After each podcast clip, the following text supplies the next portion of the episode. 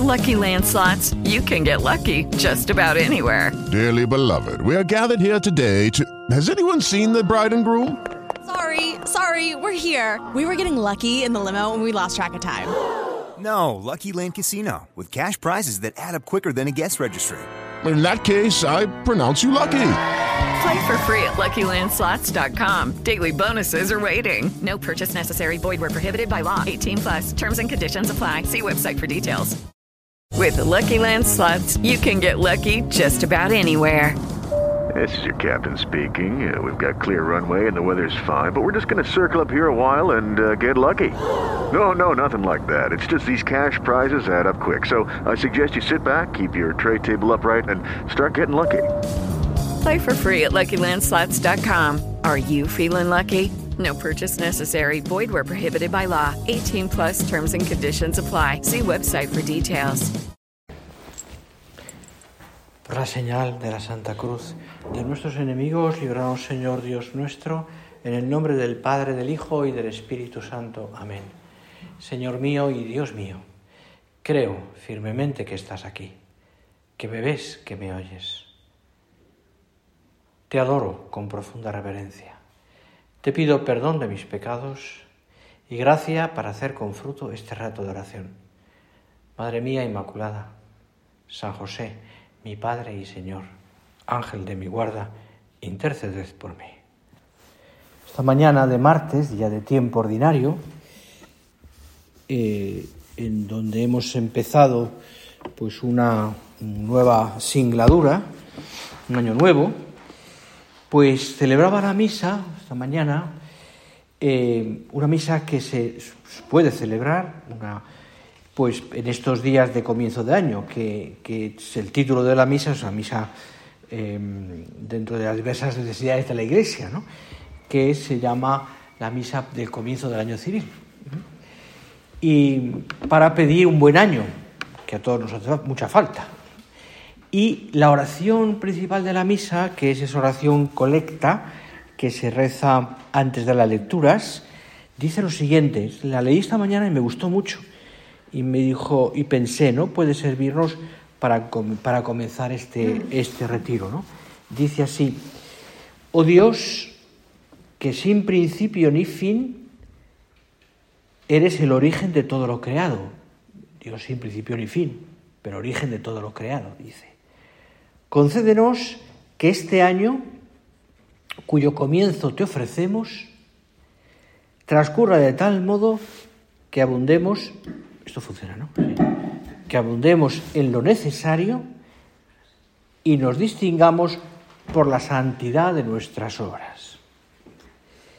Y dándole vueltas después a esta oración, me gustaba porque creo que puede centrar mucho lo que hoy en este retiro vamos a hablar con el Señor, o os sugiero que habléis con el Señor. Por una parte, porque habla aquí de a quién vamos a dar gloria durante todo este año, como siempre lo hacemos, al Dios que no tiene ni principio ni fin, sin principio ni fin, ese misterio de la eternidad de Dios, ¿verdad? Pero sí que es el origen de todo lo creado, es el creador. Eh, creo que es un buen momento también para que, pensando esto, eh, demos gloria a Dios por todo lo que hacemos, o sea, tengamos como la ilusión de que todas nuestras obras, todas nuestras acciones, den siempre, tengan ese fin de darle gloria a Dios. Pues por eso le decimos que es el origen de todo lo creado y que todo lo que nosotros hacemos y todo lo que nosotros planeamos eh, tiene que estar dirigido a ese Dios, a esa gloria a Dios. ¿no? Eh, y te ofrecemos ese comienzo. ¿Y qué te pedimos? Porque siempre la oración colecta es presentar al Señor unas, unas como unos títulos, por así decirlo, y después le pedimos algo. ¿Mm? Le pedimos algo. ¿Y qué le pedimos? Que abundemos, dice, que transcurra de tal modo que abundemos en lo necesario y nos distingamos por la santidad de nuestras obras. Y antes me gustó porque creo que es un buena, una buena petición para comenzar este año. Que abundemos en lo necesario, es decir, ¿qué cosas son necesarios? Evidentemente el trabajo, eh, la vida familiar, las cosas que todos los días eh, pues son normales, ordinarias, que todos los días tienes que hacer, ¿no? Y que, y que llenan tu día, llenan tu día. Es decir, que tengamos todo eso y que tengamos la paz de poder afrontarlo bien, la salud también para poder llevar con alegría esas cosas, aunque a veces falte la salud, pero al menos se la pedimos al Señor. ¿eh? Y luego, eh, y, por tanto, ¿qué es lo que realmente deseamos? Que nos distingamos por la santidad de nuestras obras. Y es una buena petición, ¿eh? La santidad de nuestras obras. Es decir, ¿qué se tiene que ver en ti? ¿Eh? Pues realmente que tienes un deseo de estar muy cerca de Dios y de ser santa. ¿eh? tus obras, tus acciones, tu trabajo, tu vida familiar, tenga siempre ese deseo. Y ahí nos centramos en lo que realmente puede ayudarnos en este ratito de oración, eh, pensando en lo que ahora la Iglesia celebra en ese tiempo ordinario. Eh, fijaros qué sabiduría tiene el mismo ciclo litúrgico que nos va hablando de toda la vida del Señor y ahora, después de haber celebrado con alegría y gastando un poco de dinero la Navidad, ¿eh? pues ahora nos ponemos a vivir el tiempo ordinario, donde todo, digamos, ¿eh? separa. Separa en el sentido de separa en las fiestas. ¿eh? luego es verdad que el tiempo ordinario está cuajado de fiestas, distintas fiestas, como puede ser la fiesta de los santos, que también marcan. Pero separa todo lo que es un, algo distinto, ¿no? color es el verde. ¿Eh? Las oraciones son más, todas tienen un sentido también de cuidar las cosas pequeñas, de cuidar las cosas ordinarias. ¿eh? Nos metemos de lleno, porque es una consideración que te puede servir también estos días, en la vida oculta del Señor, porque es lo que pasa. ¿eh? Después del bautismo del Señor, que hemos celebrado hace dos días, eh, después pasará, lo siguiente que presentaremos será la presentación del niño del templo, que es el día 2 de, febrero, que para la Iglesia Ortodoxa además es, el final de la Navidad, ellos terminan hasta, hasta ese día la Navidad. Pero nosotros ya estamos en tiempo ordinario. En tiempo ordinario. Yo me imagino que el lunes de la primera semana, o sea, ayer, fue un día terrible para todos, ¿no? Por lo menos para mí. ¿eh? después de, todo lo que hemos vivido, un día de pronto levantarte, al menos en mi caso, una hora o dos horas antes. Ya con eso os lo digo todo. Después ya todo lo que viene después, ¿no? Es decir, donde entra la normalidad, una normalidad que uno dice... ¿eh? Pero bueno, al mismo tiempo también uno dice, y muchas veces madres de familia diréis, bendita normalidad. En medio de todo lo que tengo, ¿no? ya tengo niños en el colegio, por lo menos un poco de paz, ¿no? ¿Eh? Bendita normalidad. Me acuerdo una, una, una, abuela hace años que me decía, me pasan unas navidades, don Javier, maravillosas. He estado con todos mis nietos, con todos mis hijos, incluso nietos tenía ya, pequeñitos, bisnietos. Eh, maravillosa, he disfrutado muchísimo, pero estoy agotada. Estaba deseando que se fueran, me decía, ¿no? Pero mujer, eh, sí, pero es que, claro, dice, menos mal que ya no me he quedado en casa yo sola con mi marido. Bueno, y le dije, ahí tienes también tarea, ¿eh? Con tu marido. ¿eh? Pero en fin, fijaros, ¿no? decir, bendita normalidad, podemos decir, ¿no? Claro, si te metes en la vida ordinaria del Señor, podríamos decir lo mismo, ¿no? Bendita normalidad. hay, una, escena muy bonita en la que el Señor, ya pasado el tiempo, cuando ya empieza su vida pública, vuelve otra vez a Nazaret. Y eh, van a sinagoga. Eh, lo conocían, ¿eh? Era un hombre, era alguien conocido en Nazaret. Había pasado 30 años allí. Y claro, cuando va allí y, le dan el libro, del, el, libro del Evangelio, para, bueno, perdón, del Antiguo Testamento, para leerlo y lo interpreta, pues seguramente a su mente vendrían multitud de recuerdos de aquellos años eh, en los que él había escuchado la palabra de Dios cada sábado, recuerdos de la gente que tenía delante también, recuerdos de todo lo que durante 30 años él había vivido día a día. Y mm, de tal manera que, que, él em, la familiaridad que tenían con Jesús, todos, ¿eh? la habían visto crecer. Les extraña, les extraña lo que dice, ¿eh? ¿De dónde le vienen a este esta sabiduría, estos poderes? ¿No es este el hijo del artesano? Le sorprende. Claro, no creen que el Mesías que todos esperaban pudiera haber vivido entre ellos de una manera tan discreta y tan desapercibida. Que lo hubieran, que, no, no, podían creer, no cabía en sus cabezas que ese Mesías ¿eh? que, que, ellos esperaban con deseo, el pueblo, y sigue esperándolo, ¿eh? Que el pueblo judío esperaba al Mesías y, claro, tenía un concepto de Mesías político ¿eh? o salvador en muchos sentidos que no son los propios del Mesías de, Dios, lo que el Señor ha querido. ¿eh? Pero ellos están esperando. Y entonces, de pronto, que una persona que ha vivido con nosotros 30 años, que ha sido compañero en la sinagoga, que ha corrido por estas calles, que le hemos visto crecer, que conocemos a sus padres, a María y a José, ¿eh? que sea, que se presente este como el Mesías, no les cabe en la cabeza. No les cabe en la cabeza. Imposible. Imposible. Una persona que vive en una familia sencilla, cercana a todos, integrada con normalidad en aquella, en aquella comunidad, en aquel pueblo, imposible. No se explican que alguien similar a ellos pueda hacer milagros. sin embargo, el Hijo de Dios trabajaba con José en el taller. La mayor parte de su vida fue desarrollar una vida ordinaria en, el, en aquel taller de José y en, su casa. Desarrolló una existencia sencilla que realmente no, no, no despertaba admiración alguna. No despertaba ninguna admiración. Eh, y, uno, piensa, ¿eh? ¿por qué la normalidad de la vida de Jesús fue motivo para no creer en su divinidad? ¿Por qué separamos tanto? la vida ordinaria de la santidad. ¿Por qué eh, pensamos que las cosas que todos los días están metidas en nuestra rutina, ¿verdad? Ordinaria, ¿eh? Eh, no, no, no nos permiten, ¿no? O son a veces obstáculos para poder alcanzar, a encontrar a Dios.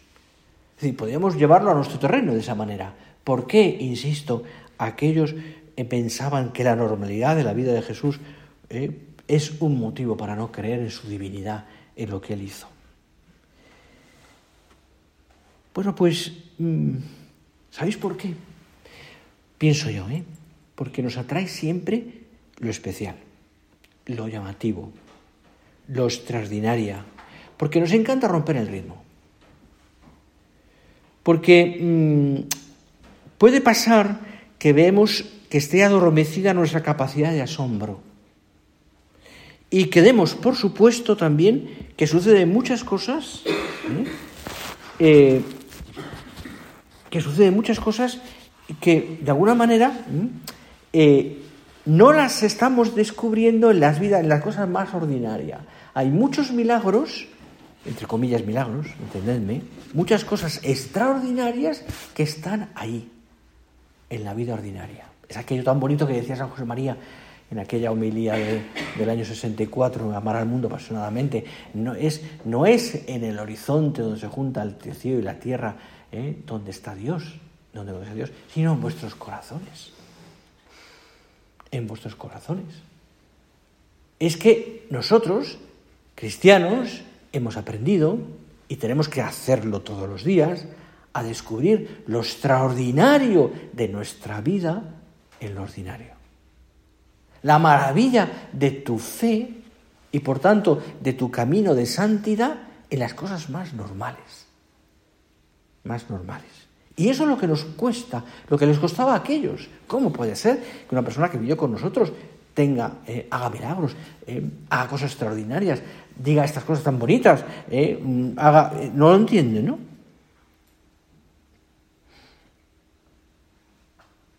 Fíjate, nos acostumbramos incluso a tener, Señor, a tener al Señor con nosotros en el sagrario, al Hijo de Dios en la Eucaristía. Tú puedes acudir, muchas personas lo, lo, lo haréis, ¿eh?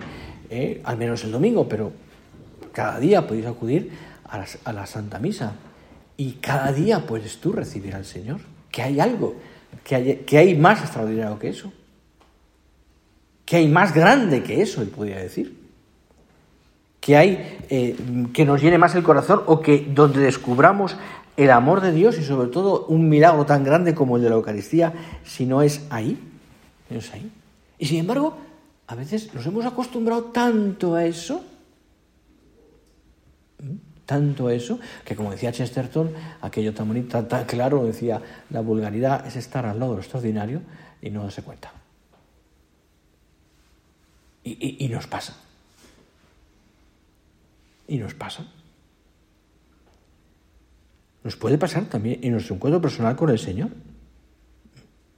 Con el Señor cuando rezas el rosario, cuando haces un poquito de oración, cuando te paras a, cuando te paras a lo mejor pues a, a, estar con el Señor delante del Señor en el sagrario, cuando nos puede pasar perfectamente. ¿Eh? Que, no nos demos cuenta, que sea lo de cada día, ¿eh? hasta una oración bien vivida, bien rezada, eh, con, con, uno de tus hijos pequeños, a lo mejor, o el rosario en familia, mm, o esos momentos en los que tú personalmente te vas a casa al sagrario, estás haciendo algo extraordinario. Extraordinario. Nos puede desconcertar aquella normalidad de Dios, porque la contraponemos a una espontaneidad que quizás juzgamos como el elemento fundamental de nuestra relación. Normal ¿eh? nos puede parecer tan previsible ¿eh? Eh, que donde aparentemente falta la creatividad o la sorpresa, que, perdamos el cariño, el amor. Y, sin embargo, una persona que tiene esa sensibilidad, hasta las cosas más pequeñas, se da cuenta de cuánto puede querer. Y valora esas cosas pequeñas. Valora un detalle de cariño a otra persona. Y eso es extraordinario. Por eso nosotros tenemos que aprender, si tenemos el corazón grande, a sorprender a los demás con el cariño. Y las cosas más normales de tu casa, tú sorprenderás a tu marido y a tus hijos ¿eh? con el cariño que pongas en hacer las cosas bien. Eso es extraordinario. Y eso, de alguna manera, es ese quid divino que decía San José María. Era algo divino que encontramos en las realidades más normales. Esta es el clave. Tenemos que aprender a descubrir ese algo divino que hay en, la normalidad de nuestra vida. Ese algo divino, que a veces perdemos esa visión, ¿no? porque estamos muy pegados, muy pegados a la tierra. Tanto que, no levantamos los ojos ¿eh? para mirar, para trascender un poquito. ¿eh? Una vez estaba dando una plática a las, a las alumnas de otro colegio de segundo de Bach. Estaban todas metidas en su EBAU y todos los rollos. ¿eh? Y, y, les decía, ¿no? hablando un poquito de esto, tenían, es que son mujeres que mm, eh, les decía a un momento dado, ¿vosotras habéis pensado alguna vez en Dios? ¿Habéis trascendido alguna vez? Entonces me hago una cara diciendo, ¿qué, qué, es eso? una cara de, en fin, de, desconocimiento, ¿no? Y les dije, hacer la prueba. Quedaos una noche de verano o un día claro mirando al cielo, las estrellas. Pensad lo que estáis viendo. La grandeza del mar, ¿no? Es decir, ¿eh? lo que estáis viendo. Trascender un poco. No os quedéis en las cosas, en lo que tienes en delante de tu pantalla del móvil. Mira más allá, trasciende un poquito. Mira a Dios en definitiva. Porque te estás perdiendo tantas cosas buenas que la tierra, las cosas que te preocupan pequeñas o grandes, en el caso de una niña de segundo edad, pues ya te puedes imaginar, ¿no? En tu caso es distinto, pero también a veces nos perdemos, nos preocupan tantas cosas mm, importantes por otra parte, ¿eh? no digo que no sean importantes, pero nos, nos coge tanto el trabajo, eh, la, decir, que, perdemos esa visión general de, lo grande, de la grandeza de lo que estás haciendo. Al final acabamos una lista de cosas para hacer. ¿Y sabes qué va a pasar? Y nada que lo diga así, que sea un poco fuerte esto, que cuando te metan en nos metan, nos metan en una caja de madera, tendremos una lista de cosas por hacer todavía, ¿eh? Quedarán cosas por hacer. Caso por hacer. Entendedme esta expresión, pero, pero es que a veces vivimos, vivimos como pegados a esas cosas que nos preocupan, que son importantes, digo que no, ¿eh? pero que son cosas por hacer. Y no nos paramos para mirar al cielo. Detrás de esas cosas por hacer, ¿qué hay? Hay que descubrir que es un encuentro con Dios. Hay que descubrir que detrás de esas cosas por hacer, entiéndeme esa expresión, tú la puedes aplicar a muchas más cosas, ¿eh? está Dios que te espera. En el supermercado, en tu, casa, en tu hogar, en tu trabajo profesional, delante de un ordenador, atendiendo a un hijo, ¿eh? yendo al colegio, volviendo al colegio a llevar a los hijos, eh, lo que tengas que hacer me da igual. Está el Señor. Y eso es lo que tenemos que descubrir, porque ahí está lo extraordinario del ordinario. Ahí está la capacidad nuestra que tenemos de ensanchar el corazón para ver mucho más allá. Porque de esa manera, además, ¿eh? iremos ganando en paz en el corazón. Nos daremos cuenta, perdón, aquí me he pasado ahora, nos daremos cuenta que, que, detrás de todas estas cosas el Señor te espera. Aquí habría mucho más que decir, pero no me da tiempo ya. Creo que lo pensemos un poquito, ¿eh? que lo recemos y que de alguna manera iniciemos este nuevo año, 2023, con todo lo que pueda el Señor pedirnos durante estos, este tiempo, que lo pensemos también diciendo, Señor, que yo te encuentre. De alguna manera nos, quedamos con aquella expresión de San José María, que es tan clara, que busques a Cristo, que encuentres a Cristo, que trates a Cristo, que ames a Cristo. ¿Dónde? En la vida ordinaria. Allí lo allí lo encontraremos. Pongamos a la Virgen, nuestra Madre también, como intercesora de estos buenos propósitos.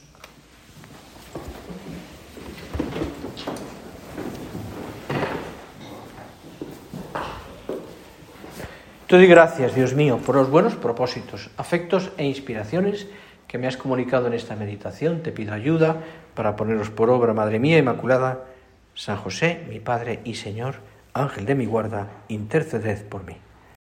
O'Reilly Auto Parts puede ayudarte a encontrar un taller mecánico cerca de ti. Para más información, llama a tu tienda O'Reilly Auto Parts o visita oreillyauto.com.